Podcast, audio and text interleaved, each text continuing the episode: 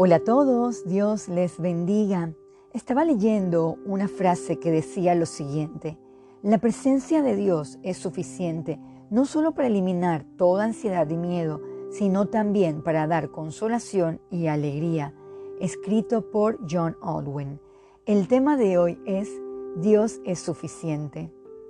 No hace mucho me preguntaba de qué forma podría ayudar a jóvenes a romper sus temores, inseguridades o miedo. Quería animarlos en medio de sus días oscuros. La realidad que mis fuerzas o sabiduría no lograría nada. Ningún tipo de ayuda humana va a reemplazar esta gran verdad. Dios es suficiente.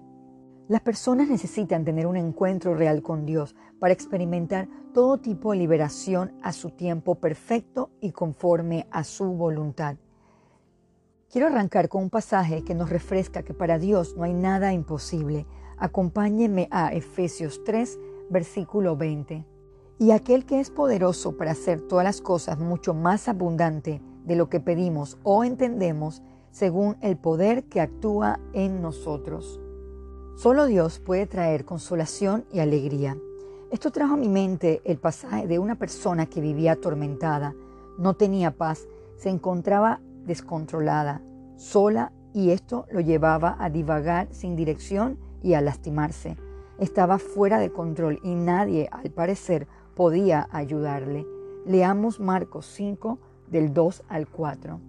Y cuando salió él de la barca, enseguida vino a su encuentro de los sepulcros un hombre con un espíritu inmundo, que tenía su morada en los sepulcros, y nadie podía atarle, ni aun con cadenas, porque muchas veces había sido atado con grillos y cadenas, mas las cadenas habían sido hechas pedazos por él, y desmenuzados los grillos y nadie le podía dominar.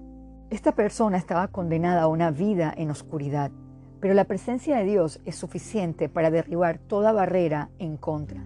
Traería consolación, liberación, alegría a través de un encuentro genuino con Jesús. Automáticamente esta persona experimentó un cambio real de adentro hacia afuera. Vayamos a Marcos 5, versículo 20.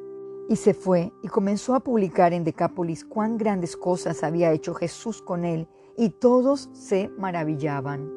Su cambio fue impactante. Tenía una nueva vida, ahora todos se maravillaban. ¿Conoce a alguien bajo la condición descrita en nuestro pasaje? Les recuerdo que Dios es suficiente para obrar en esa vida. Ore por ella, háblele sin parar de Dios, canten alabanzas a Dios juntos y verá que Dios obrará aun cuando nuestra vista humana, corta e incrédula, dude de ese gran poder de restauración, perdón y transformación. Para ir concluyendo, leamos Romanos 15, 13. Y el Dios de esperanza os llene de todo gozo y paz en el creer, para que abundéis en esperanza por el poder del Espíritu Santo. Oremos. Señor Jesús, pedimos perdón por vivir lejos de su voluntad rompa las cadenas de pecado que tanto nos lastiman y ponga en nosotros un corazón nuevo para experimentar una verdadera transformación de vida. Sé usted nuestro Señor y Salvador. Todo esto se lo pedimos en su santo nombre. Amén.